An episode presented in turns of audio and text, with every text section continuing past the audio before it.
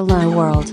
Replicant FM is a podcast by Kantaro and Omami, talking about various topics towards the universe and the future. It's time to talk. いや、またね、はい。今、ちょっと休憩してたんですけど、はい新しいね、はいビールを開けまして、はい。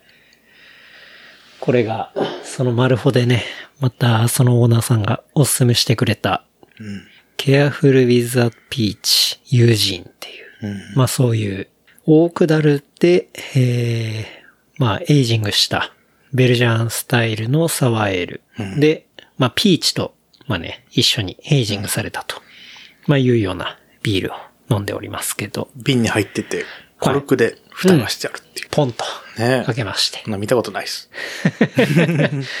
これ美味しいね。すごいおすすめしてたの。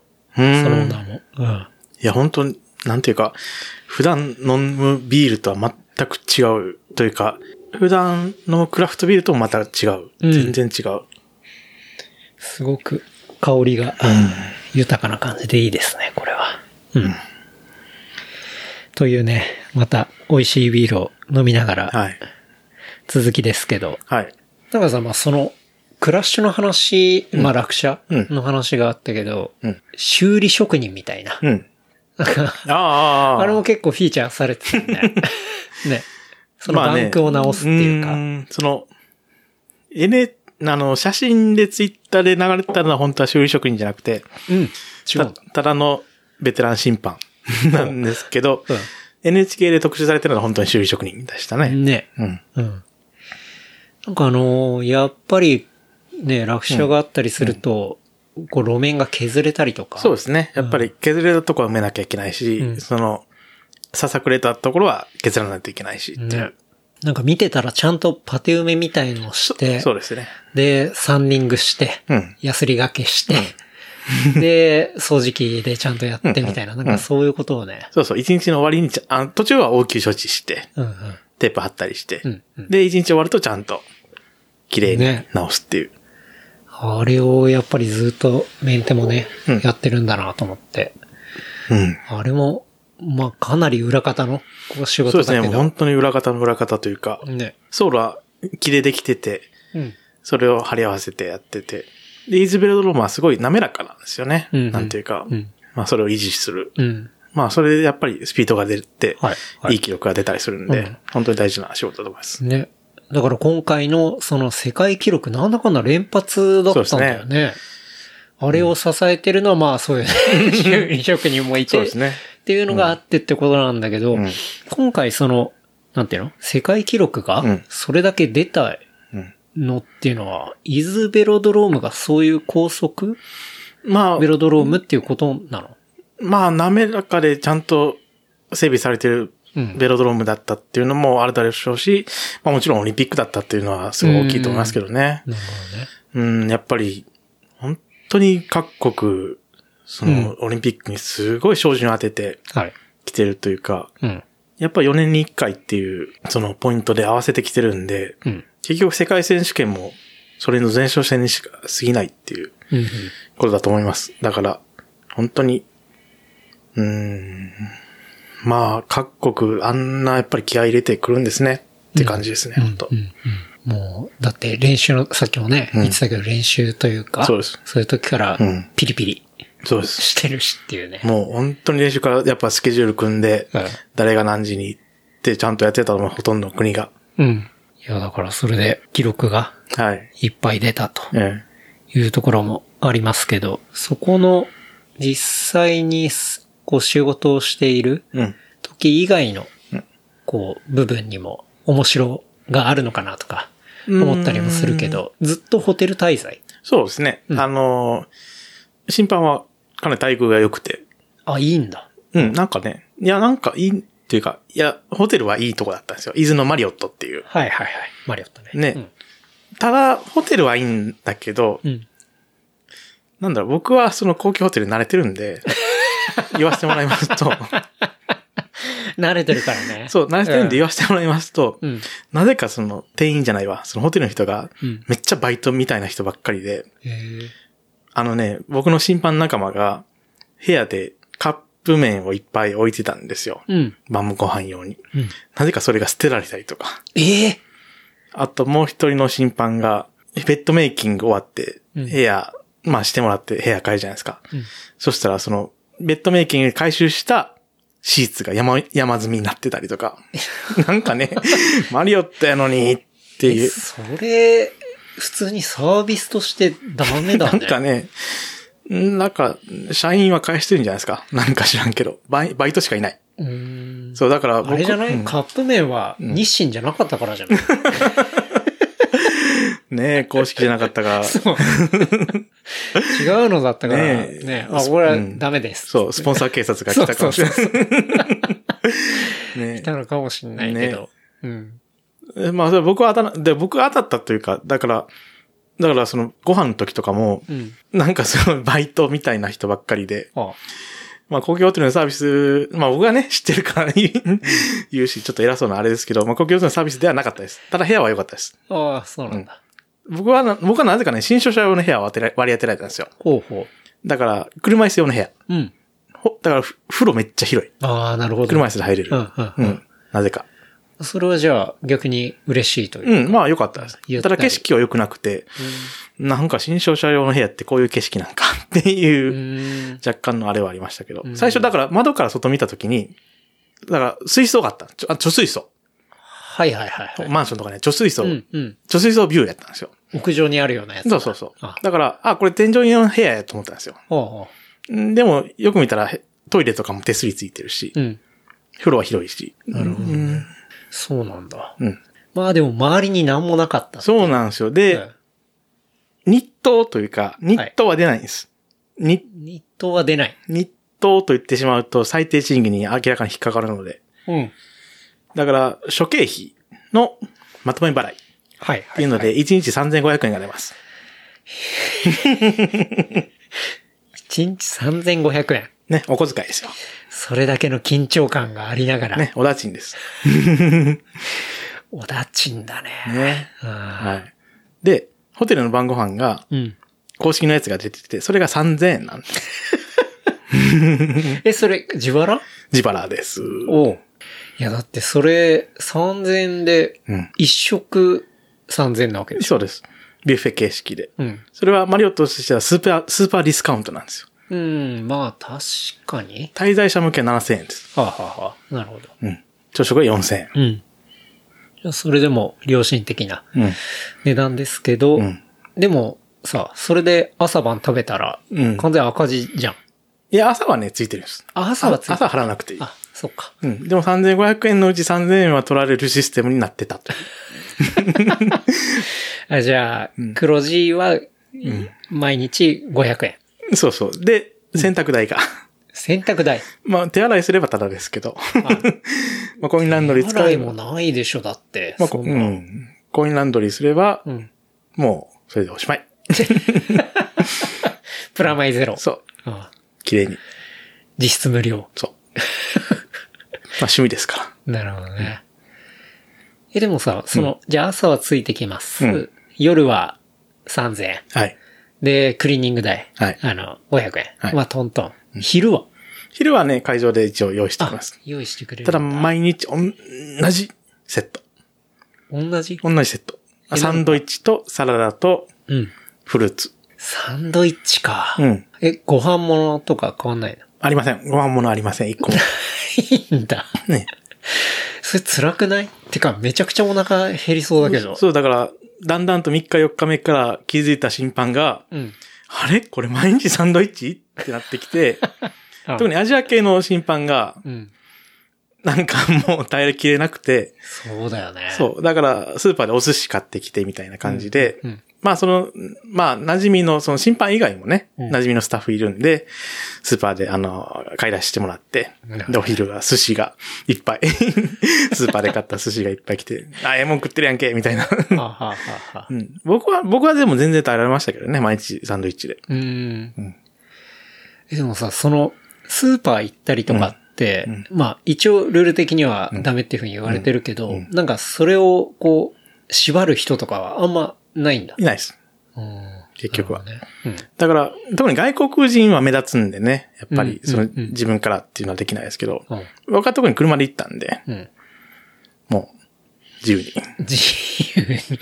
自由にって言ってもあれですよ。まあもちろん自制というか、うん。ね、あの、ご自制ですから、はいはい。自制しますよ。うん。なるほどね。で、だから飲んだり騒いだりはしてないです。まあ、それはね、ねそれさすがにやったらもうんう、文春法でしょ。うん。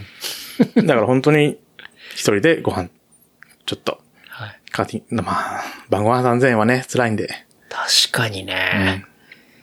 毎日3000円はね、ね。なかなかねしかもその、だから7000円の食事からピックアップしたのがビュッフェに来るんです。はあ、はあはあはで、なんかね、当たり外れがあるらしくて。あ、だからセレブな審判は毎日3000円の晩飯食ってるんですけど、うんあと外国人は全員食ってるんですけど、今日何やったって聞いたら今日はあかん日やったとかね。うん。外れでしたそと。うそうそうそう。か、フルラインナップが来るわけではそうないそうそうそう。その7000円の食事のおこぼれをいただいて。それ完全余り物なんじゃねえかっていう。うん、そうそうそうそうそう、ん本当にだから。そういうことだよね。うん。だから初日と最終日だけ僕行ったんですけど、うん。ちょっと他の審判と喋りたかったんで。うーん、まあ、これが3000円か。マリオッタか。って感じですよね。うん、うん。うん。じゃあ、ちょっと外行って、寿司なり、うん。ラーメンなり。そう、最終日前日なん、前々日なんかもう耐えきれずに牛丼行きましたからね。も 牛丼。う、うん。牛丼食いてなんだかんだ牛丼だよね。ね牛丼食いてってなるんですよね。痩せたのそれじゃない？こう、食事の制限があったからじゃない、うんまあ、それもあると思いますよ。だって、それ以外の時は、だって僕、スーパーのね、お惣菜で済ませたりしましたから。うんうんうん。じゃあ結構、いやー、昼、サンドイッチ固定は辛いな、うん。本当に、全無理だなく同じサンドイッチのセットが、毎日。でしかもサンドイッチもさ、うんなんかすごい、ゴリゴリにいいサンドイッチとかではないんでしょ？いや、もう普通の。うん。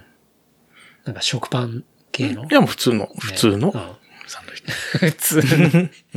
どの普通かわかんないけど。だから、コンビニの、なんていうはいか、詐欺みたいなサンドイッチほどじゃないけどう、ん豪華なでもない。うん。はいはい。いうん。や、なんかそれでも、中には1ヶ月それの人もそう、だから審判は1週間だからいいけど、うんうんそれ以外のスタッフ、例えばその会場のスタッフ、設営のスタッフ、なんかはまあ1ヶ月、その地元の、なんあの、アパ、あアパじゃなくて、レオパレスうんうん。借りて泊まってるらしいんですけど、ほうほう。昼飯1ヶ月一緒って言って、うーん、なんかね、かわいそうですよね。確かに。もうそれ終盤おにぎりとか持ち込みたくなるレベルだよ、ね。結局そうなりますよね、どう考えたってね。うん。でいろいろ、まあ制約もありながらのうん。っていうことだよね。はい。だからその、金のうん話でいくとさ、うんあれ、まあ、オメガの金じゃん。ん？何が？あれ？あ、金ね。ごめんあ、マネーじゃなくて、マネーじゃなく。あ、そっちの方ね。紛らわしくてすいまうんせん。うんうん。オメガの金でした。ね。はい。なんかね、そう、大阪来る前に、うん。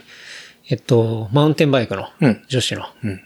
代表のうん。今井美穂選手と、まうん。あ、ちょっと DM やり取りしてたんだけどあ、、そうなの？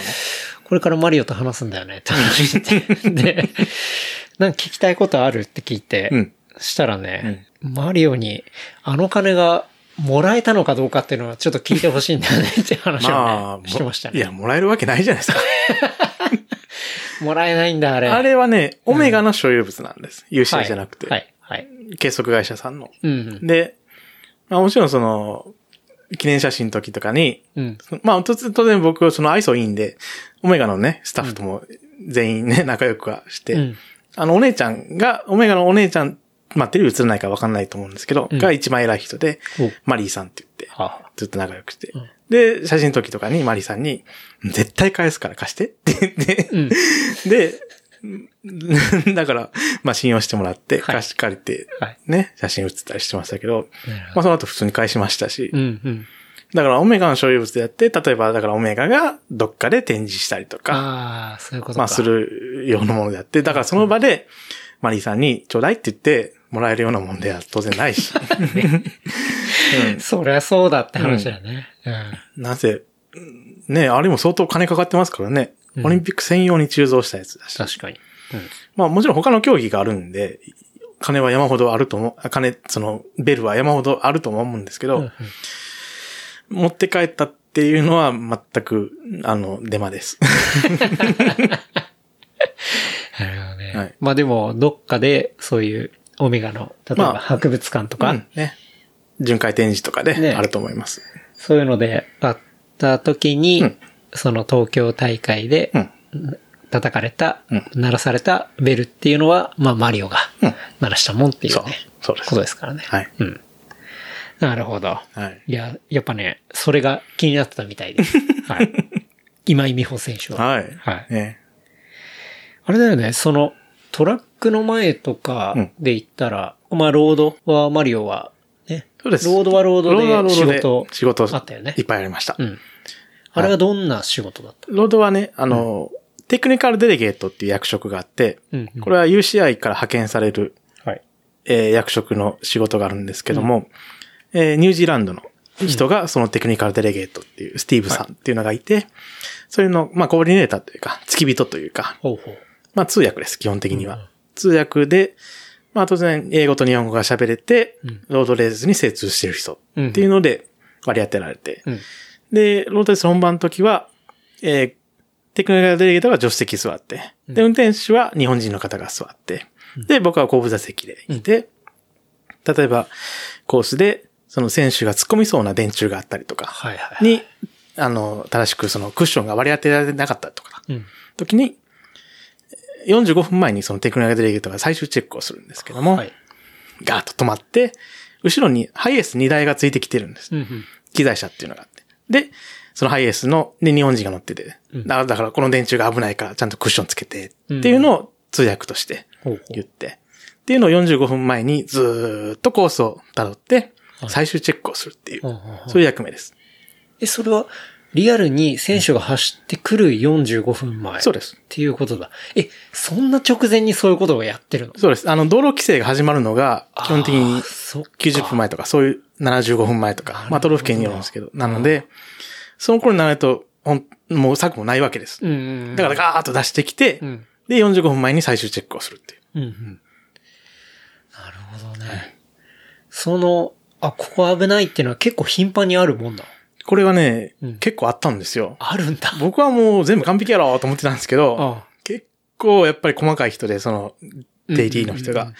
例えばその、旗振って注意喚起をする人が配置されてなかったら、ここに配置してとか、はい。細かいことをすごい言ってくるんで、うん僕は一生懸命それを理解して、うん。その現地の人に言って、うん旗をちゃんと配配配置してくださいとか、はいはいはい。それをもう降りて、言って、乗って、ダーって言って、降りてうん、言って、っていうのが結構ありました。え、それはさ、だって、う男子の距離で言ったら？え200キロ以上。200 200キロ以上。だよね。はい。をずっとやったってこと？そうです。超大変じゃん。めっちゃ大変でした。もうめっちゃ大変でした。思ったより大変でした。それ、えぐいな。てか、45分のその差で、はい。つまんないの？選手来ちゃうとか。いや、だから、それは僕がずっととその、一応選手の予想時間っていうのがあって、うん。それがすごい、まあ、正確にあるんですよはいはいはいは。い選手はこういうペースで来ますっていうの。で、45分前だからそれ差し引きして、うんこの場所にこの何分っていうのが表としてあって、はいで僕はずーっとそれを見て、うん今予想より10分前ですとか、うん今予想よりちょっと5分遅れてますとかうん。を社内全体に言って、うん。で、ちゃんと選手に追いつかれないよううん。にしてました。ね。はい。ああ。それもまた結構緊張感あるな。なんか後ろからね、どうです本番の、うんもう選手たちがものすごい勢いで来てて、そうそうそう。追いつかれるとかありえ、あっちゃでダメなことだし。一直線だったらいいんですけど、うんループになるところがあって、うんうん。そこは、一回選手が通ってもう一回来たりするところがあって、うんだんだんだんだん10分前とかなってくるわけですよ。うんうんうん。っていうところはもうかなり 緊張感ありますよね。そうだよね。、はいやー、それはそれで大変な仕事だね。はい。もう本当にね、て絶対テレビ映らないところですけど、うん。まあかなりの緊張感ありましたね。うん。そっか。そんなに直前にやってるとは思わなかったな、そういうことが。後ろのハイエースの人も大変だね。だからもう、ね。大汗かきながらやってたんじゃないそうそうそうそう、ねだから、二日目の女子の時は、審判用のお昼が余ってたんで、うんそれを僕はもう一生懸命くすねてきて、うんハイエースの人に、どうぞって言って、のああ、今日もよろしくお願いします。振る舞ってあげてそうそうそう。まあそういうご飯とか大事ですから。確かにね。いや、だから最初に聞いたのご飯あるんですか？って聞いたら、いや、なんか各自で、みたいな。おう。で、用意してない人もいます、みたいなんで、うんうん。連絡はいかなくてって、うんあ、それはかわいそうないからって言って、うん飲み物と食べ物を配って、今日もよろしくお願いしますって言って。なるほどね。いや、でも、男子である程度そうやって整備できてれば、うんまあ女子の方まあは、女子はだいぶ、ねもう本当指示も少なくて。っていうことだ。はいうんいやー、男子のその200メーターずっとっていうのがなかなかだね。うん、いや、本当にね、いや、僕はもうてっきりね、45分前に優雅にね、うん全部 OK なとこ、ふーんって言ってるだけだとそうだよね思ってたら、かなりね、細かい人だったんですよ。っていうか、そうだよね。45分前の最終チェックみたいな、うんうんそういう感じであれば、うんはい、もう、儀式みたいな。そうそうそうそう。てっきりね、僕はもうそう思ってたんですよ。うん。甘かった。甘かった。もうね、1分に1回降りるぐらいの勢いでマ。ジかよ。ねもうお忙しいでした。細かすぎるよとか言わなかった。いや、まあ別に僕はもうボスの言うこと、はいはいって聞いてるだけなんで。うん。いやでもまあそういうことがあってうん、事故なくっていううんね。。まあね、無事。うん。あれもね、ものすごい賑わってて、賑 わこれもね、なんかいろいろね、言い方むずいけど賑わってたよね。まあ実、ご時世がご時世だけに、うん。まあ、ね、また、僕が何か言って炎上したくはないですけど、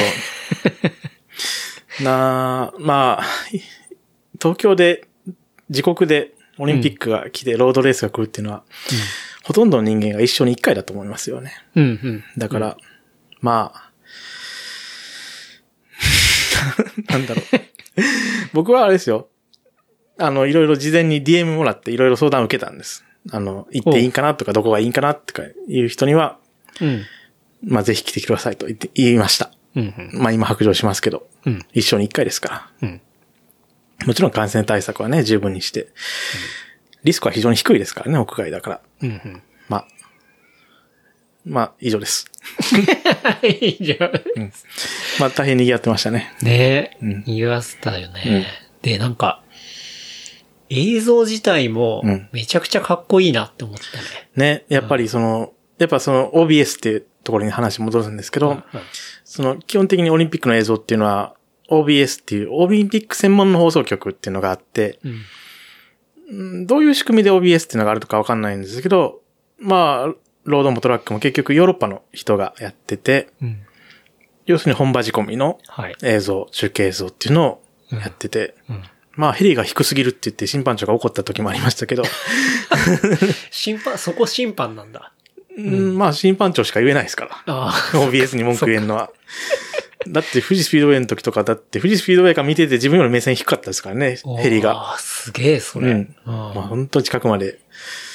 っていう、だからそれ、それこそ本当に本格的な映像やったと思います。なかなか攻めたうん。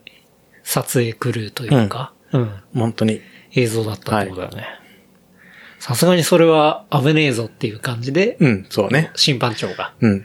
ちょっとちょっとって言ったってことだね。そうそうそううん。で、言ったら、ああいう街並みとか、うん。っていうものをすごいいい感じに見せていくねっていう。日本だ、日本だけど日本じゃないっていう感じでしたよね。うんなんていうか。なんかね、うんあの、トップ選手の背景に、うん。これも結構ツイッターとかで、うん。こうバズってたけど、その後ろにラーメンの看家板があるとかさ。の。ね ねえ、あれも本当に普段からね、うんそういう、こうレースを見てる人からしたら、うん。もう、なんだこれはってそいううか。さ。もう知ってる選手ばっかりですからねうん。その、面白いですよね。本当に。ね。ああいうものがリアルに起こってっていう、うんなんかそういう面白みみたいうな、ん。やっぱりのかなみたいな。日本でオリンピックがあるっていう本当に特別なことだったと思います。うん。うん。なかなかじゃあそこでも重要なね、うん任務を、はい。勤め上げ実はやってました。うん。はい。その後が、マウンテンバイク。そう、これは完全に観客として。うん。応援で。そうなんです。僕普通にそのチケットが当たったんで。あそこでは特に審判的な仕事はなかった。うん。マウンテンはなかったですねあ。うん。なるほど。じゃあ、純粋にうん。応援をして。はい、応援して。はいどうだったの？だ。男子だけでしたけど、観戦行ったのは。まあ、なんせ、その、今回のオリンピック原則無観客っていうことで、うん。観客入れるのは静岡県の大会ぐらいなもはい。んで、はい。まあ、観客結構入ってましたし、うん。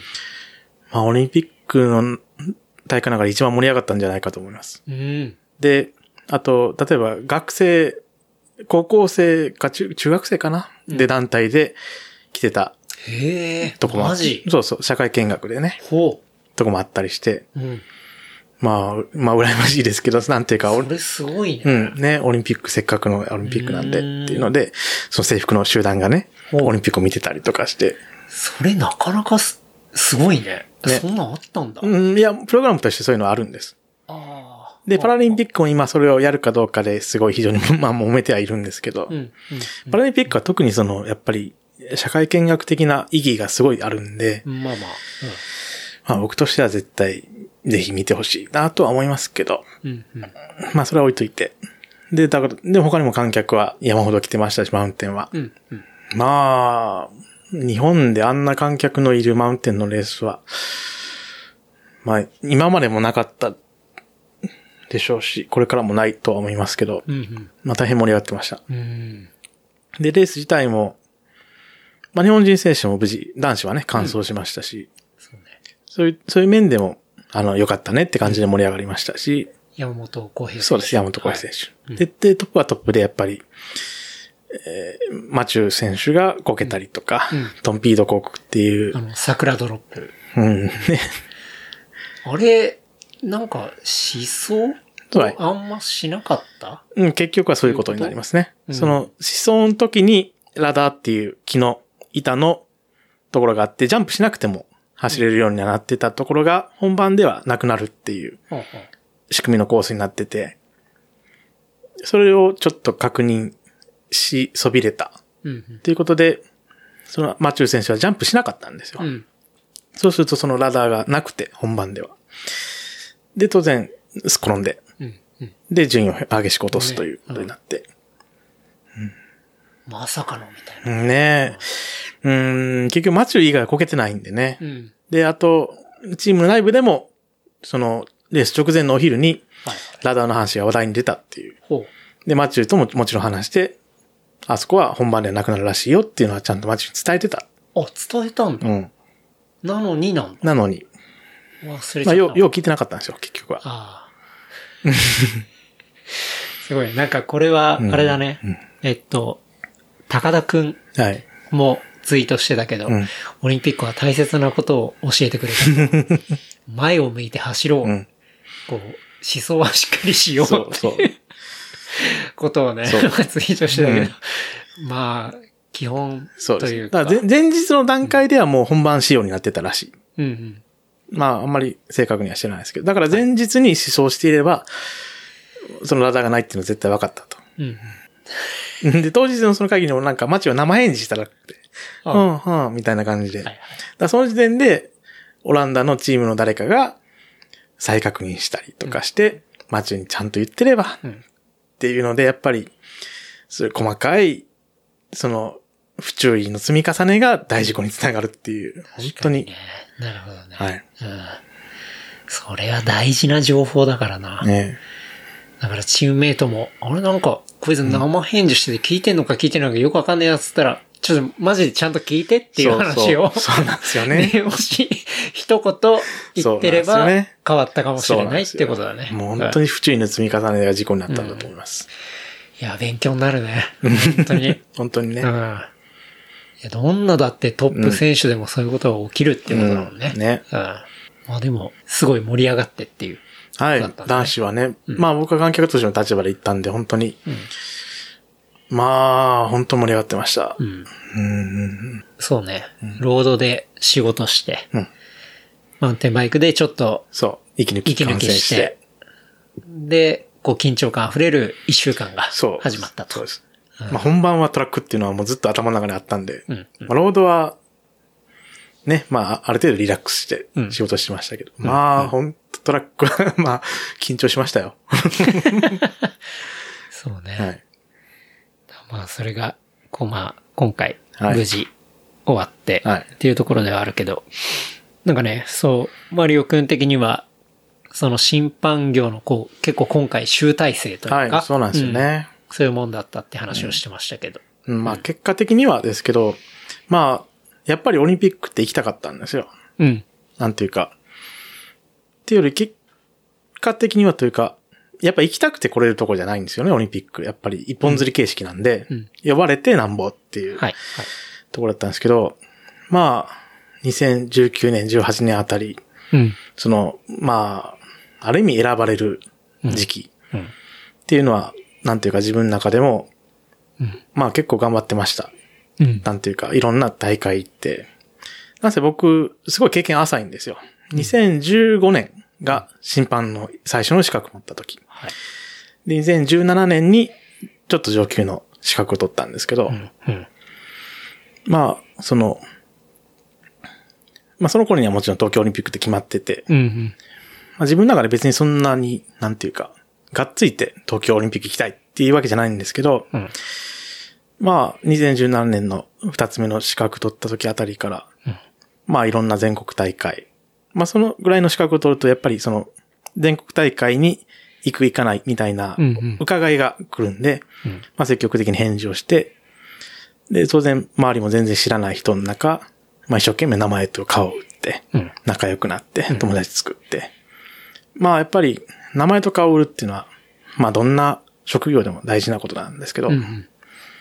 まあそれで、結構やっぱり自分の中でも、まあ 頑張ってきたかなと思います。ね、ツアーオージャパンって言って一週間はいある日本の唯一のレースもね、一生懸命行ったりとかして。うーん。で、まあオリンピック選ばれて。なん で、もうオリンピック終わってしまうと、なんていうか、まあ、集大成というか、本当に、それ以上の大会っていうのはないんで、このように、オリンピックより大きい大会っていうのが。うん。うん。まあもう無理してその、なんていうか全国大会行くこともないし、いいかなっていう感じかなと、今自分では思ってます。だからなるほど、うん。だから、その、まあ地元のローカルの大会はね、うん。まあ審判というよりは主催者としてはい。はい。すごい関わっていることが多いんで、うんまあ、地元の大会に優先することが多いんじゃないかな、これからは、と思います。うんうんなるほどね。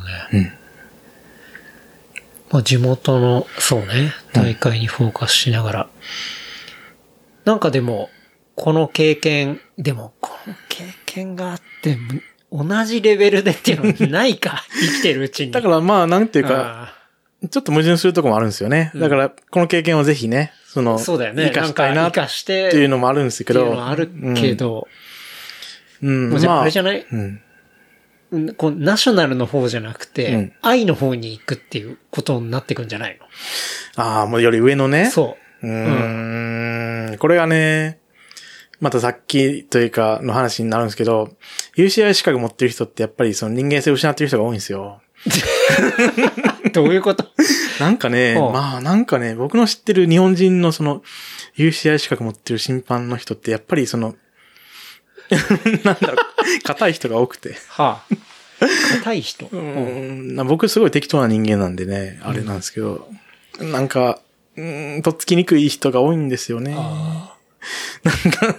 もう、あれだ。やっぱり審判で、うん。こう、いろいろ判断するから、うん、そうそう。もうなんか、白、黒。そう。みたいな弁護士みたいな。なんで？二進法で動いてるみたいなそう。だから僕がそれになるっていうイメージがあんまないんですよ。ああ。だからね。うん。あと、ロードとトラック、正直あんまり好きじゃない。めちゃくちゃぶっちゃけるじゃん、このタイミングで。この収録時間がもうあでも、2時間に迫ってるタイミングで あまあ言う。これ比較的な話ですよ。まあ一番好きなのはやっぱりシクロクロスなんです。うん。ここれはい自分では公言してるし、みんなもよく知ってることなんですけど、うんうんうんシクロクロスが一番好きなんですよ。ほそれに比べるとですよ。うん比べると、ロードとトラックあんま好きじゃない。まあね、あの、オリンピックで一生懸命いろんな仕事やってから言うのも、あれですけど、ううん。うん、特にロードはあんま好きじゃない。あ そうなんだ。うん。なんせやっぱさ、自転車の勝負じゃない。うんうんうん。でも、車がいっぱい走ってるじゃない。はい。バイクもいっぱい走ってるじゃうない。んそれがあんま好きじゃない。お自転車のレースなのに。うんうん。なんかね、それ本質を見失ってるんじゃないかっていう僕の中であって、はあ、はあ。特にその審判の人って、まあ目立ちたがる人もいるんですけど、うん。なんだろう、車乗ったりバイク乗ったりって、やっぱその自転車のレースの本質じゃないっていうのが自分の心の中にずっとあるんですよ。うん。やっぱ自転車のレースなんで、うん。テレビに映るのは自転車だけでいいんです。うん、なるほど。っていうのは僕の中で思ってるんです、ずっと。うんうんなんかね、やっぱその違和感が自分の中でも心に引っかかって、うんだから、その、ある程度以上の、労働の審判はやろうとは思ってないです。うん。え、でもさ、マラソンだって当然先導、先導カーがいて、ね、うんやらなきゃいけないわけだから、そう。まあそういうものはでも。運営する上では必要うん。なもんではあるんじゃないの？まあもちろんそうですよ。うん。もちろんそうなんですけど、なんだろう、もっと最小限でいいんじゃないの？っうん、なるほど。ていう感じはします。はあははい。それ以外のよう、まあ確かに、まあマラソンでも行ったら真ん前だけだから。うん、中継車だけでね。ううんん。だけど、他に結構走っていたりなんだりっていうものが多すぎるっていうこと。そう、なんかね、特にその、小規模なレースになればなるほど、うん。そのバイクいるのとか、その車いるのって自分の中で思うことは結構あります。うん。なるほど。うん。うん。うん。うん。もっと純粋にみたいな。そうですね。うん。なるほどね。まあこれはまあ自分の考えですよ。うん、うん、うん、うん。いや、でも、なんかね、今のこの経験と、うん。そのネクストステップみたいなところを考えていくと、やっぱね、IT おおうん。の方に。だからパリでみたいな話そうでしょ？そうそうそ まあパリ、パリはまずないです。パリフランス語喋れないと人権ないんで。う。まあまあ、そうね。フランスはそうだわ。うん。うまあ、うん、おそらく全員フランス語喋ってると思います。どパリのね現場に行ったら。うん、うん。で、今からフランス語だって僕だって一個も喋れないし、3年間でしょ？まあ、現実的じゃないですね。うん、うん。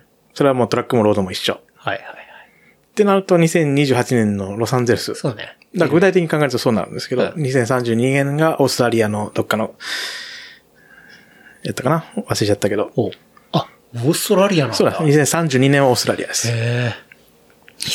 2032? うん。すげえな。うん。11年後。そうです。恐ろしいな。うん。うん。まあどっちも英語なんで、まあ、チャンスがないわけではないとは思うんですけど、確かにね。うん。うーん。なんかまあまあ、まだ自分の中で具体的にそのビジョンはないですね。うん。でも、金鳴らすのは、そっか。そう、NTO の役そう、NTO だから、そう。金を鳴らすわけじゃなくて、今度はじゃスターターあ、と下か、にそうです。、こう、NTO の人がいて、そうそうそう。ITO としてうん、マリオがね、うん。君臨するみたいな。うん。あの、スタートでさ、その選手をトラックで行ったら、ん支えたりする人は、ITO、NTO っていうなんか決まりはあるの？まあ、えーホルダーは基本的に NT NTO です。?NTO か。あじゃあ、それでもないっていうことは、スターターとかフィニッシュジャッジとか、そっちだ。そういうことになりまはすね。あはあはあもちろんあと審判長も。うん、うん。審判長ね。うんいやー、そうね、7年後？うん。狙うんだったらやっぱ審判長じゃない？いや、まあさすがにね、あと7年に審判長はなかなかね。あ、難しいんだ。いや、だから、オリンピックで ITO をやってから、じゃないですか。ああ次、そこからかよようやく審判長。今回のノリンも相当経験積んでる人なんで。うん。じゃあ、LA でまず IT をデビューして、で、こう、オーストラリアで。オーストラリアで審判長。あのできたね。もう無理やりそっちの方に持ってこうとしてるけど。まあね、まあビジョンがあるとすればそうですけどね。いやでもそういうビジョンはね、やっぱ、言っていかないとリアルになっていかないからね。そうなんですよね。まあオリンピック、今回のオリンピックに関して言えば僕はずっと言ってたんでね。そう。オリンピック行きたいって。うんうんうんだし、自分の中にもビジョンとしてあったと思うし、うんうんで、周りも、なんかマリオはそういうことをやるんだろうなっていうこともきっとあっただろうし、そうかもしれないですね。うんうんやっぱね、そういうところ、7年あったら、そうですね、何があるかわかんないですよね。わかんないから、うん。で、さらにそこから4年。ね。うん。あったら、うん審判長にもなれると思うよ。そうですね。うん。まあ、ゆっくり休んで。うん。まあ、パラリンピックもあるけど。あ、そうね。あれ、パラリンピックは、審判とかは審判です審判ですあやるんだ。そうですうん。トラックもロードもこれだからロードでも審判なんで。おまあ割り当ては決まってないですけど、トラックはもう、あの、メール来て、うん例のエクセルが来て、はい。ラップベレス、同じです。あ、同じなんだ。はまた行くんだ。うん。場所同じでしょ？同じです。おーねすごいね。またそれも7日間ぐらい？まあ4日間ぐらいやったかな。あちょっと短いちょっと短いですけど。あはい。ロードはロードで同じ？ロードはまた、2、3日かな、ああってああ、それは審判なんで、まだ割り当ては決まってないです。あそうなんだはい。まあでもトラックは決まってて。うん。うん。まあでももう、だいぶ慣れてきてるから。そう。あとね、パラリンピックは競争系の種目がないんですよ。ほとんど個人のタイムトライアル系。あ、そうなんだ。そうそう。個人で走るのばっかりで。へえ、ほとんどっていうか全部。ほう。一人だけってこと？えー、チームスプリントっていうのがあって、それはああ、まあまあまあ。二人それは。そうだけど。うんいや、なんか、こう、相手の選手がいて競り合うみたいなのがそうそうないってこと。そういう競争系がなくて、う全く。なんでなんだろうね。なんでしょうね、オリンピックじゃない、パラリンピック、大きい大会で人数も来るし、パラリンピックぐらいじゃないと競争系できないんじゃないかって逆に思いますけどね。うんうん。なんかどういうわけか、その、個人系の3種目しかないっていう、パラリンピックは。なるほど。うん。やっぱ、結構トラックとかだとその競り合ってる感じっうん。ていうのが割と面白くない？そうですね。やっぱそれ醍醐味ですからね。やっぱレースってそういうもんですから。だよね。うん。そのタイムだけ測っても、うーん、ちょっと正直地味。だよただでさえ地味なパラリンピックがもっと地味なんで、うんあんまりよくわかんないですけど。記録会みたいになっちゃうじゃん。そうです結局はそうですそれで言ったら。ううんん。そうなんだ。うなるほどね。なんかそこら辺ももうちょっと変わってきたら面白いかうんな。わかんない。ひょっとしたら、こんな、俺なんかすごい浅はかな、あれでなんかもっと競り合った方がいいとか言ってるけど、ひょっとしたらもっと深い理由があるのかもしれないけど、わかんないけどね。うん。うん。まあでもそこでも、ベルは鳴らすっていうことね。そうです。うん。はい。いいね。じゃあまだまだ仕事終わりなわけじゃないんだね。そうです。この夏は。そうです。うん。パラリンピックはまだ。やります。はい。はい。いいね。中継とかされるのかな？NHK はね、あの、まあそういうの熱心なんでやると思いますけど、うんうん民放ではほとんど出ないと思います。あ、じゃあ、五輪 JP とかでも見れないやのか？ネット配信はされるんじゃないですあ、か。されるか。うん。俺もいろいろ見たいからな。陸上とかめっちゃ見たいし。うん。ね、幅跳びとかはね、すごいですからうんね。うんあの、義足の。そう。いや、なんていうか、当然身体的な凄さもあるんだけど、その、要はテクノロジーが一部分入ってるわけじゃない。うんうんだそれの競い合いみたいなところも当然あると思ってて、なんか、そう、そういう部分もめちゃめちゃ見ててすごいなって思うし、うん。そういう部分はね、注目したいなと思ってんだよね。うん。いや、まだまだ、あれだね。暑い夏は終わりませんとそうです。まだ実は、に、あと2週間ぐらいの出張が。っていうところだね。はい。またマリオットに。またマリオットなんだ。うん。すごいね。オリンピックの話いっぱいしたね。はい。なんだろう、マリオ自体が他の競技とか、まあ見たりとか、で、なんか話しておきたいこととか。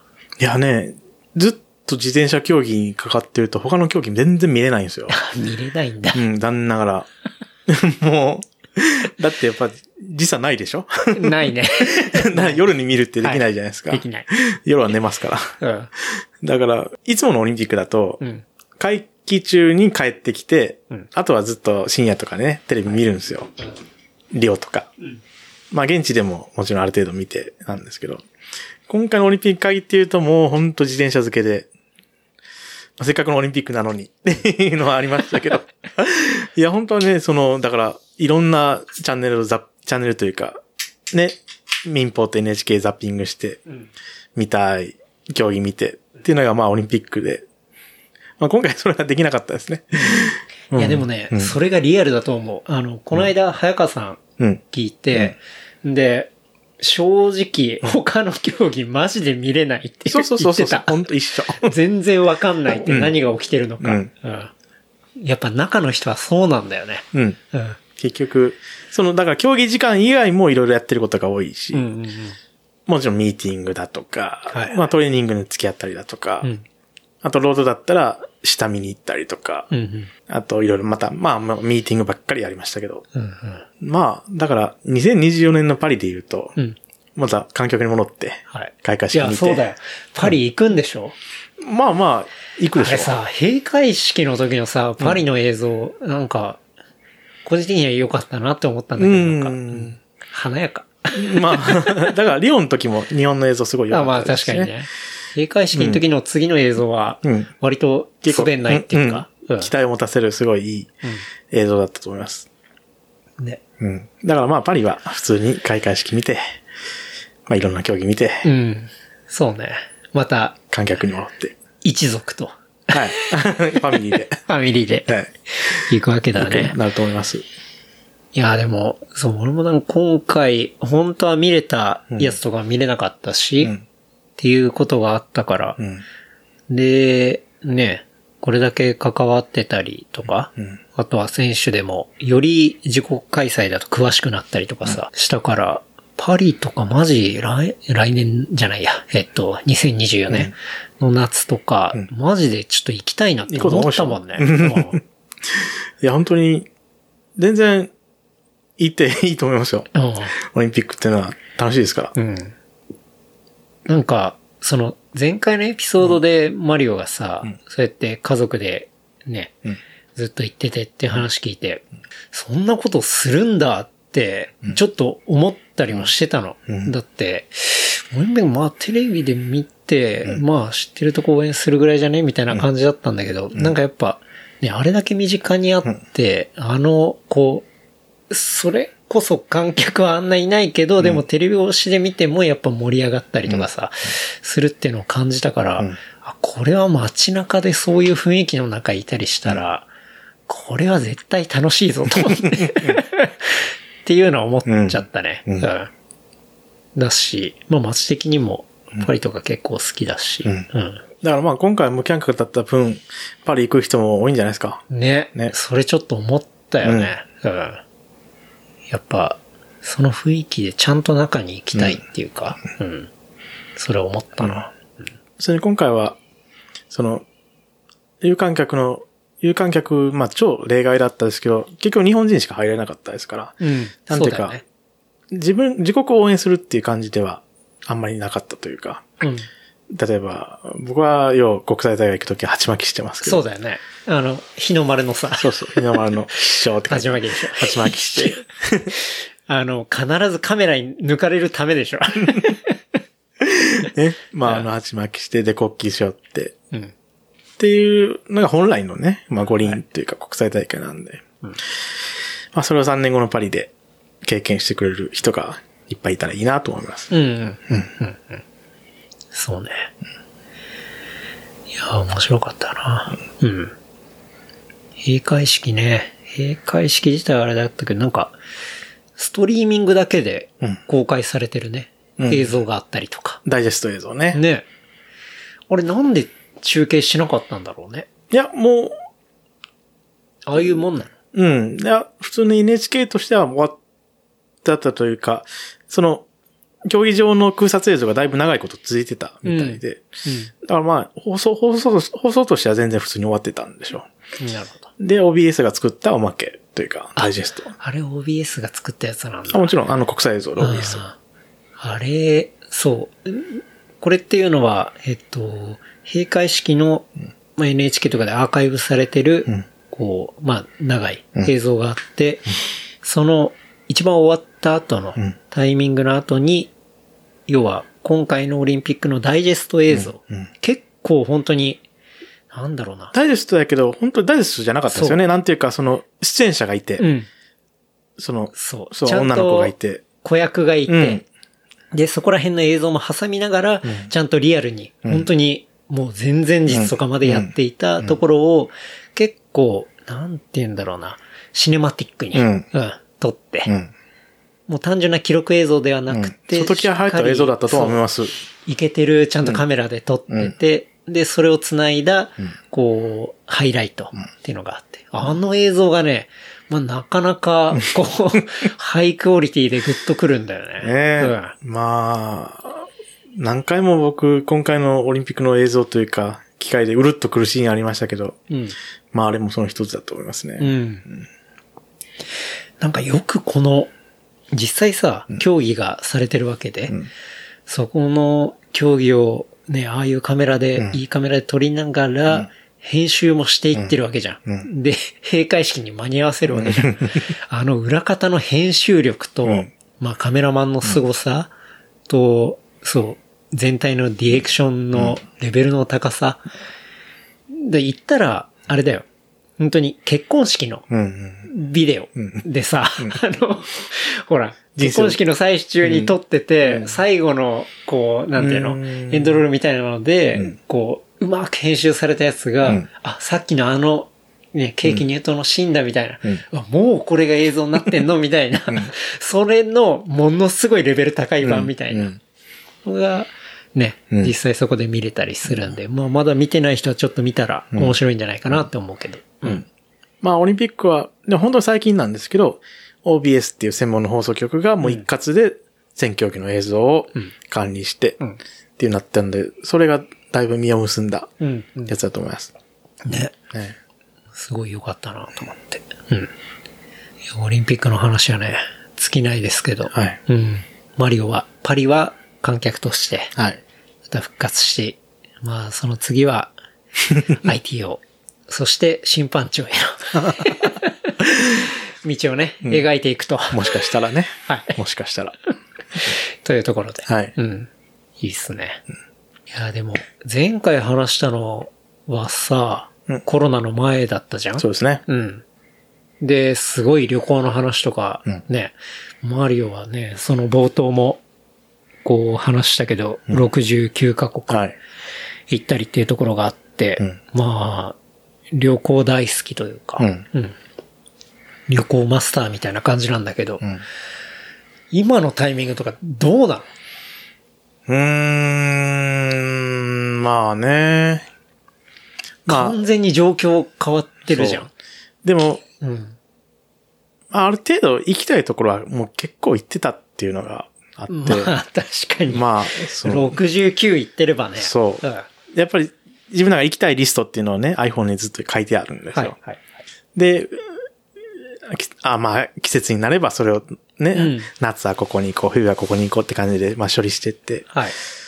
で、まあ、ある程度行ってたんで、うんなんていうか、そんな別に強いストレスにあったっていうわけではないです。正直。なるほど。うん。旅行行けないっていうこと自体が。うん。で、まあ国内旅行も別に嫌いじゃないし。うん。で、うーん、だから別に今、めっちゃ旅行行きたくてたまらなくても死にそうですっていう感じじゃないですよ。あ、そうなんだ。うんうん。なんだろう。まあ、まあこれが何年続くか、この状態が、うん。っていうのはありますけど、まあなんでしょうね。うーん。まあ別にそんなに強いストレス感にあるわけではないです。なるほど。うんマリオ的にうん、なんか、自由というか、うんある程度いけるようになったら、うん。この、騒動は、騒動というか、うん。まあ、ある程度落ち着いてきて、うんまあまあもういけるよねっていう感じになってきたら、どこに行きたいとか、まあ、まずはアメリカですね。アメリカなんだ。うん。まあ今でも行きますよ、別にアメリカは。まあ、行こうと思ったらね、うん行けるけど、で、まあ、自分そのボストンに2ヶ月ぐらい住んでたんで、うん、その辺行って、うん、まあ車でいろいろ、その自分の、まあ自分いた時はもう10年近く前なんですけど、うんまあ自分の知ってるところなんで、ちょっと回りたいなっていう感じの構想はしてます。なるほどね。うん。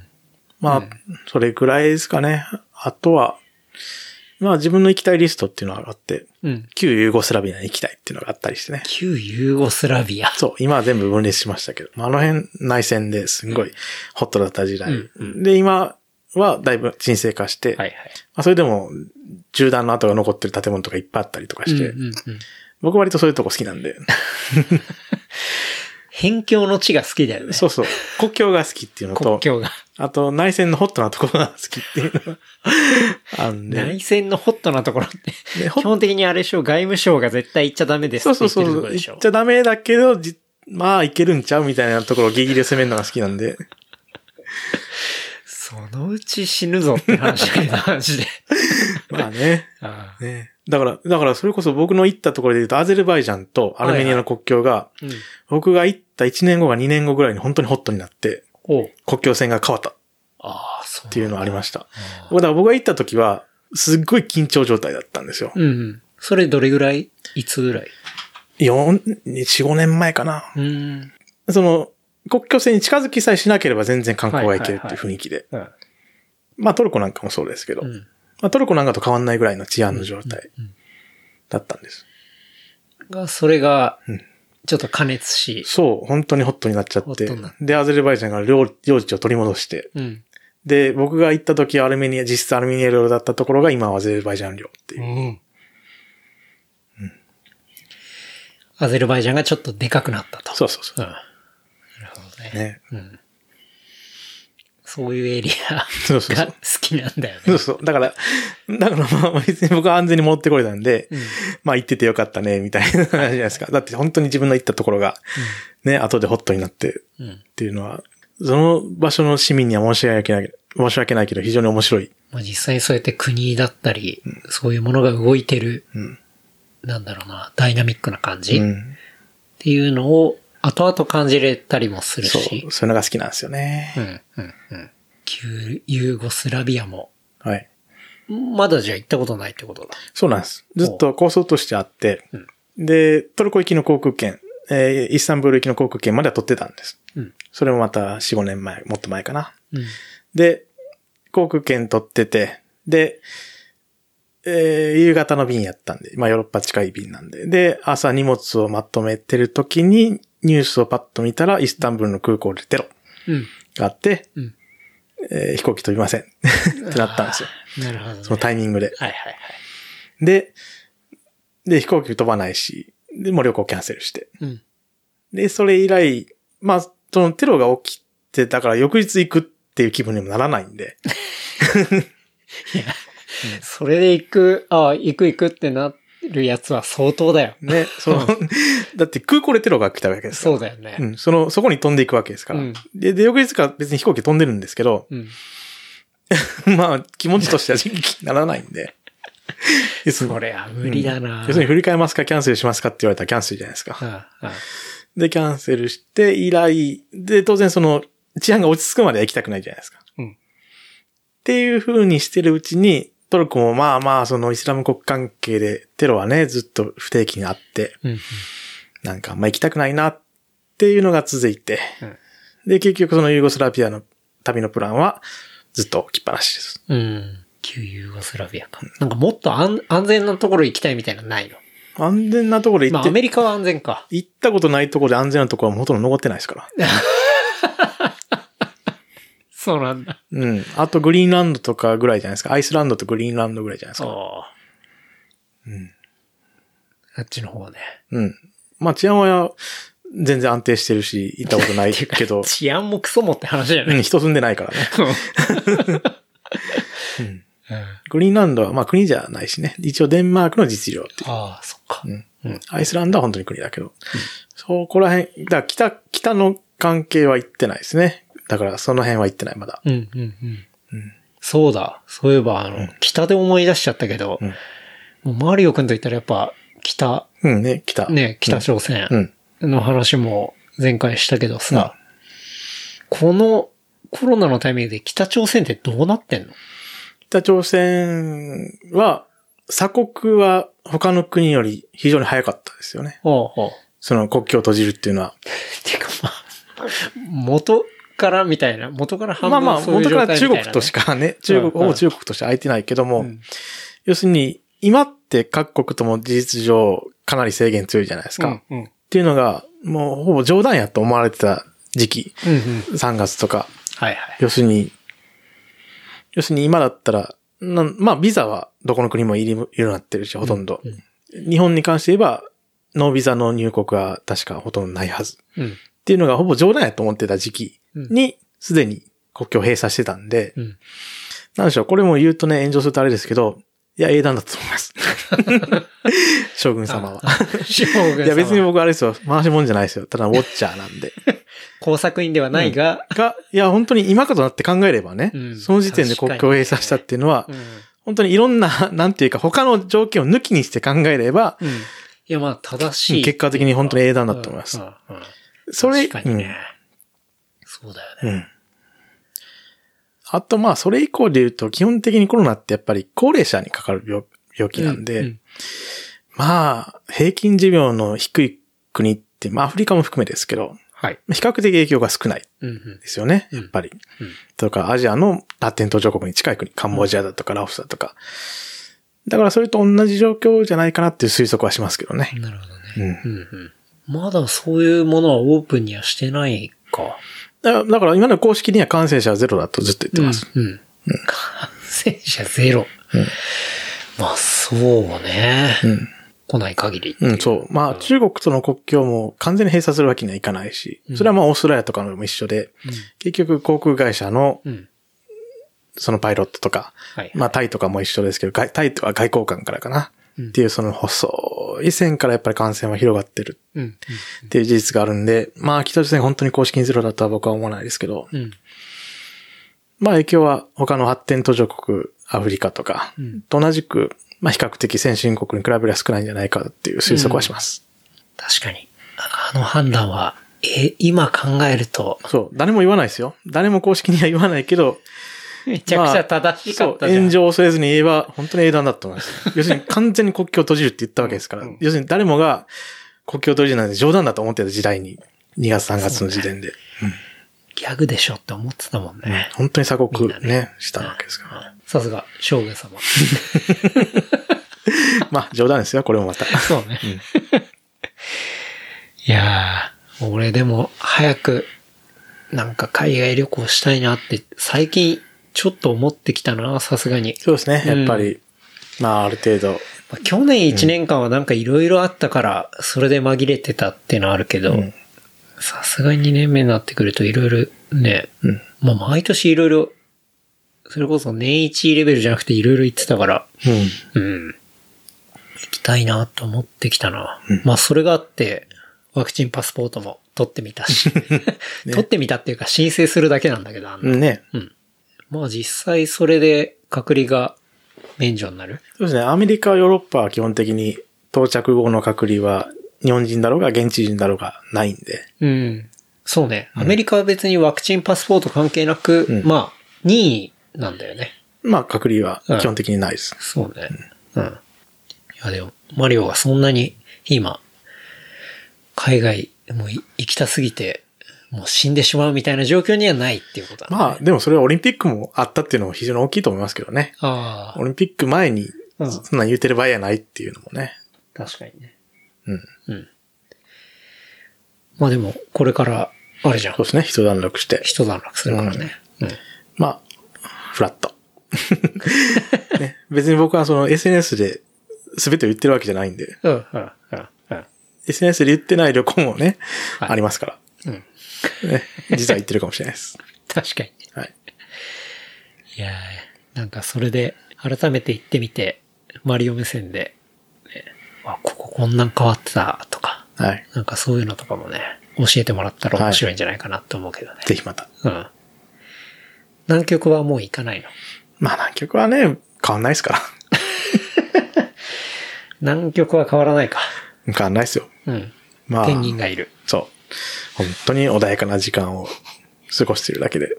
でも南極こそ、そういうウイルスとか気をつけないとやばそうだけどね。そうですね。だからまあ、初期の頃はいろいろニュースになってましたよね。南極で初めて確認されたとか。うん、うん。特にあうん確認されたんだ。されました。あの、特にその、基地の規模が大きいところは。ああの、事実上夏は街ができてるようなあ。うん、うん。とこもあるんで。ウイルスってすごいね。南極まで行くんだ。そうですね人を媒介にして。人がいる限り。すごいね。いやーなんか、そうね。まあ、旅の話、そんな感じだけど。あと、マリオくんで言ったら、やっぱ鉄道大好きっていうね。ところがあって。はい。まあこれ完全最近の SNS ネタですけど、はいはい、ありますね。鉄オタブチギレ。江ノ電のやつですか？そうそう。まああれもね、オリンピックと並行してあった事件なんで。まあでも別に並行して横目で見てるのが結局全てでしょ。鉄オタが撮り鉄してるところに地元の、あの、レストランの兄ちゃんが、がね。はい。ファンキーが来たっていう、面白いよね、あれ。で、死ぬほど切れてるっていうね。ね、切れって爪かかる、爪寄るけど、それ以上は、んどうしようもないっていう。何も手も出さないっていう、ね。そうそう。まあ、それ以上は刑法に引っかかるからね。うんうんなんていうか。面白いよね。あれ、結構怖いんだね。撮り鉄の人って。怖いの？ああいう感じ？え、怖くないやろ、あんな。怖くないんだ。怖くない。ああんなん怖くないやろ。いや、怖くないけどさ、でもなんか、ああやってね、うん声をね、うんだいぶ怒鳴られるとかってうん。ね、あ、そういう感じなんだってね。口だけですよ。っていうのあったね。うん。面白いねあ。れすげえなと思ったね。うん。まあ、なんだろう。鉄道オタクはね、これは本当最近はその本屋さんって少ないじゃないですか。うん。本当に減ったでしょ。うん。でも、まあまあ、スマホ時代になる前は当然本屋さんっていっぱいあったじゃないですか。で、で本屋さんの中でも、やっぱ鉄道コーナーって、うん。ちょっとその変わった人が常駐している率が非常に高いんですよね。常駐って。うん。これはすごい言葉を選んで言ってますけど、うんうんえーポッドキャストだから言葉を恐れずに言えば、うんえー、率が高い。ああ、これ、これは、P 入れるかな？ピー入れる や P 入れるかな？つそうね。うんああ、なるほど、ね。いや、圧倒的にそうですよ。うん。京都の純駆動なんか、でもそうですし、ほ大阪の朝日屋書店っていうのがあった時もそうだけど、うんまあ、なんだろう。鉄道からむとそういう人が多いんですよね。う。うん。僕はわかんないよ。僕はもう、わかんない。自分客観的に見れてないかわかんない。うん。マリオは全然あれだけど、なんか、ああいう、しかもね、結構な人数いてみんなああいうトーンだったから、うん。あすごいなって思っちゃったね。うん。変わった人が多いんだね。うん、そうだと思います。うん。うん。しかもそろそろはい。3時間にはい。なってきますが、んなんかマリオ的に、こう、い残したなとか、なんか、いやーあ、これまだ話してねえな、みたいなとか。うーん。待遇の話もしたし、なんだろう。いや、大体言ったんじゃないですか。その、裏話じゃないですけど。うん。まあ、その、審判の本当に細かい話は、西尾さんのポッドキャストの方で喋ってたし、うんうん。ルールに関する話とかね。ほうほまあ、大体話したと思います。オリンピックに関しては。うんまあ、3時間もね、喋ったし。う。ザノさんの方では、どんぐらいの尺で話しいや、2時間ぐらいは喋ったんちゃうかな。うんうんたなるほどね。やっぱり細かいことになると、特に今回は、その審判目線から言うと結構話すことが多くて、うんうん。今回のオリンピックで試して、もしかしたらルールに反映されるかも、みたいなことも結構あったんで、ほう。うん。試した？うん。うん。ベルの鳴らし方。鳴らし方、試したの？うんどう変えたの？鳴らし続ける。ああ、ははは。切れ目なく。はい。っていうのを、スターターと審判長と私と3人で競技というとあれやけど、僕ははいはいということを聞いてるだけなんですけおど、審判長とスターターとで決めたやり方で僕はもうそれに従って、え、今まで鳴らし続けなかったっていうこ今までは、と例えばポイントレースだと、上位4人にポイントが配分されるんです。うん5点、3点、2点、1点。ってなると、例えば2人が逃げてた時に、うん。2人が来たらチャランチャランと鳴らして、うん。で、もう一回集団来たらチャランチャランと鳴らす。っていうのが一般的なやり方だった。はいはいはい。これだと問題があって、チャランチャランって鳴らした後に、うん。その2人が集団に事実上追いつくっていうことがあったんです。はいはいはいはい。ってなると、その追いついた集団に鳴らした場合に、うん。ポイント獲得がどのタイミングでなるのか、ってのがすごい分かりにくかったんですよ。ほうほう。ほうほう。というか、その、その追いついた集団に鳴らすべきかどうか。確かに。うん。っていうので、結構その、まあ以前からずっとうん。不具合というか、ルール上の不具合があって、なるほど。はだから今回とりあえず鳴らし続けることにした。あ、はあはあ、要するに二人逃げたっていうのを確認した後ずっと鳴らし続けるわけだから、そこはポイント、そのポイント集会の一個前であるっていうのが明らかなわけです。うんうんうんで、集団が来るでしょ？で、集団が来る時まで鳴らし続ける。うん。うん。だから、もしその集団にその二人が追いついてた場合に、うん。それはポイント獲得集会ではないんです、明らかに。で、集団が過ぎた後、レース、あの、集会版を1個下げてポイント集会になって、うんで、そこで4人にポイントが与えられる。うん。うん。だから、よーくレースを見てると、うん1周回多いっていうところが何箇所かあるんですよ。ほうほう。その本来の集会じゃなくて。はい。要するに逃げの集団が、あじゃあその逃げの2人が、うん。同じ周回数を2回見てるっていうことになる。なるほど。うん。要するに、例えば51とかいう周回数で、じゃんじゃんなしてたら51を2回見てるっていう。あそれを許容するっていうのを、その審判長とスターターと僕で決めたわけです。うん。要するに51を2回見ることを構わない。それよりもレースの公平性を重視して、うん。うん。50、0の時に必ず4人でポイントの獲得をさせる。うん。っていうので、措置をした。っうん。ていうところ。実際それはやってみてどうだ？いや、かなり公平性が保たれたし、うんうんすごいいい判断だと思います。いい改定。というか。それで、それで混乱は一貫起きなかったし、うんその OBS 側がその周回数をちょっと誤解してたところがあって、テレビ中継とちょっとずれるとこありましたけども、んなんせそういう周回をゼロにするのは僕の役目なんで、うん。まあめちゃくちゃ責任重大なんですけど、はい。一応僕はもう、まあ言ったら僕がルール。うん。で、やって、で、審判長はそれで全然まち、ま、問題なかった。それで OK。っていう意図通りやったんで。っていうのが今回のオリンピックでありました。なるほどね。じゃあ、そのやり方っていうのは、パリにも引き継がれる可能性っていうのはかなり高い。うん、まあそうなるべきだと思いますね。なはいるってことだよね。一回トライしてみて。うんダメだったら、あれかもしれないけど、うん今回ちゃんとワそれでークしたってことでそうですはいんなるほどね。うんそっか。なんか、普通の一般の人が思う審判って、まあ、決まったロールをうん、こう、やっていくみたいな。うん。まあ、そういうイメージがあるかもしれないけど、まあ、やっぱ細かい、こう、アップデートっていうか、じゃあどういうふうに、さっき言ったように公平性が保たれるか、どうやったら、こう、伝わりやすくなるか、選手も、こう、わかりやすくなるかみたいなところを、やっぱり、しっかり、細かいけどアップデートはしていって、より良い方にちゃんと運んでいくっていう役割も担っているっってていう、いうことだ、ね。やっぱそういうことが人間じゃないとできないうんところなんですよねうんうん。やっぱ機械では判断できないそうね。ところなんで。確かに。だから、ひょっとしたらね、あじゃあ鐘鳴らすのなんかも、じゃあ、選手にチップつけて、うんなんか、どのタイミングで鳴らすようにすりゃいいじゃん、みたいな、ふうに思うかもしれないがっていう、そうなんですよ。ねそれ実はめちゃめちゃ難しいところなんでうんすうん。うん人間が判断しないといけないところなんですよ。なるほど。いやー、面白いね。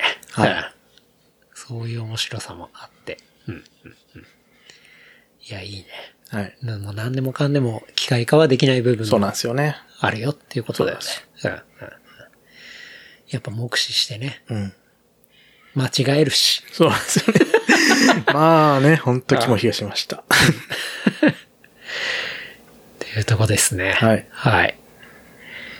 いやー、たくさんお話ね。うん。その、オリンピックの裏側。はい。はい。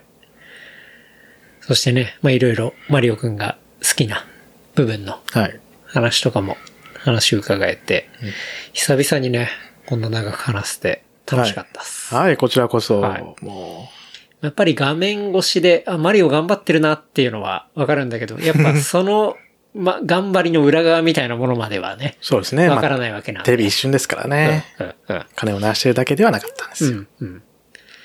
だからそういう部分も知っていると、やっぱり選手のストーリーを知るっていうのももちろんそうなんですけど、こう関わってる人とか、はい。そういう部分で、あ、そんなことがあって、はい。あ、毎日サンドイッチ食ってたんだなとか。あ、ちょっとスーパーで買い出し行ってたんだとか。とか、まあね、審判長を吹っ飛ばされたりとか、うん。いろんなドラマがあっての、はいこう、7日間だったとうんいうところですね。はいうん。この話を聞いて改めて、こう、まあね、トラックの、まあ、ハイライトでもいいですよ。うん見たら、ああ、マリオ。こういう気持ちで金を鳴らしてたんだな、と いうところがね、はいうん、より面白く深く、うんうんそしてまあ、こう、なんていうんですかね、こう、感情移入する形で、うん、見れるんじゃないかなとはいいうところですね。うん、うん。そしてね、まあ、次回の、こう、パリでも、まあ、その、今回試したことは引き継がれていくでしょうし、あとはね、まあ、日本人選手のはい。さらなるね活躍をね、はい。期待したいですね。これは本当にうん。個人として期待します。っていうことですね。はい。はい。いやー、はいありがとうございます。はい、いえ、こちらこそ、もう本当に話したがりですから。いやいや。ちょっとあれだね。おすすめコンテンツいきますか？ね、うん。多分ね、前回と被るんですけど、はい。僕そんなあの、私生活で宣伝するもんないんで、うん。まあ関西シクロクロス、はい。はい。多分前回も一緒やったんじゃないかな。そうね。うん。うん。えー、まあ今年も準備してますし、はい。まあ他の大会は中止になるかもしれないけど、うん関西シクロクロスだけは全然やる気なので、強気。うん、なんかね、みんな強気です。僕も強気です。なるほど。で、あーぜひ、まあ、かん観客観戦 OK です。もうそれはもう今決まってます。うん。屋外ですから、まあ、十分な対策をしてきてください。もちろん参加も歓迎です。うん去年ほどの制限はほとんどありません。はい。その、まあ、十分な感染対策をしてきてください。うんっていうところですね。おなるほど。じゃあ、マリオくん、おすすめコンテンツは変わらず、はい関西シクロクロスと、はいうん、いうところで。はい。はい。ありがとうございます。はい、ありがとうございました。本当に。いやーじゃあ、えっと、事務連絡させていただきます。えー番組の感想、フィードバックは、ハッシュタグ、レプリカント FM、ハッシュタグ、レプリカント FM までいただければと思います。あとは、話した内容をまとめた show note は、 replicant.fm で見ることできますので、こちらもエピソードと合わせてお楽しみください。はい。はい。いやいやいや。いや、もうリスナーの皆さん長々と聞いていただいてありがとうございます。いやーね、なんか、他のメディアには出ない話ですからね。うん、まあ、喋らないですからね。その、なんていうか、その、気心を知れた人じゃないと。いや、それ言ってもらえると嬉しいうん、まあ、ですね。聞いてる人が週刊文春の人だったらちょっとやばいかもしれないけどね。確かに。うん。まあでも、フィクションですから。あルイージクの話だったのこれ。そうですよ。全部フィクションです。というわけで、はい。楽しい、なかなか聞けない話をね。ありがとうございます。ありがとうございます。では、まあ、今回は、改めまして、えーマリオくん、はい。ゲストにお迎えさせていただいて、えーお送りいたしました。はいはい。この後予定はあるんですか？今日？うん。今日は全然ないよ。あ、ないんだ。うん。まだ、なんだかんだね、開始が早かったんで、はい。7時半なんで。ね。あ、でも店やってないか。やそうね。ってないよね。はい。はい。というわけで。こんな感じですかね。はいはい。いやー改めまして、本当にありがとうございました。ありがとうございましした。た。それでは、また来週。